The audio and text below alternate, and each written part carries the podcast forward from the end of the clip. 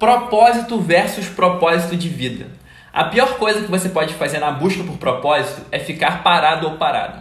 Quando clientes que ainda não encontraram um propósito de vida me perguntam o que fazer, a resposta não pode ser outra. Qualquer coisa para ajudar as pessoas. Quando você se coloca no caminho da contribuição, eventualmente sua grande missão aparece.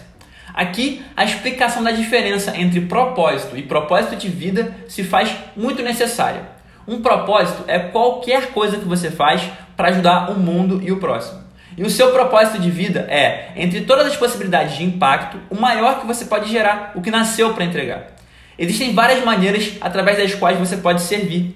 Escolha uma e comece. Nunca houve na história melhor momento para isso. Então faça. Olhe para dentro e coloque algo lindo para fora. Escolhe uma ajuda e já começa. Nunca as pessoas precisaram tanto de você. Olhe para o lado. Perceba quem mais precisa e comece agora uma vida de serviço. Eu te prometo que dela algo lindo vai surgir. Conquiste isso agora e finalmente aponte a sua vida para um caminho de mais significado e realização. Ao percorrer essa trilha por tempo suficiente, eu prometo que o seu grande propósito vai aparecer. E quando isso acontecer, nunca mais vão poder tirá-lo de você. Então faça isso agora, comece esse caminho agora, encontre e tenha essa verdade para sempre. Conte demais comigo no caminho. Hoje sempre, vivendo de propósito.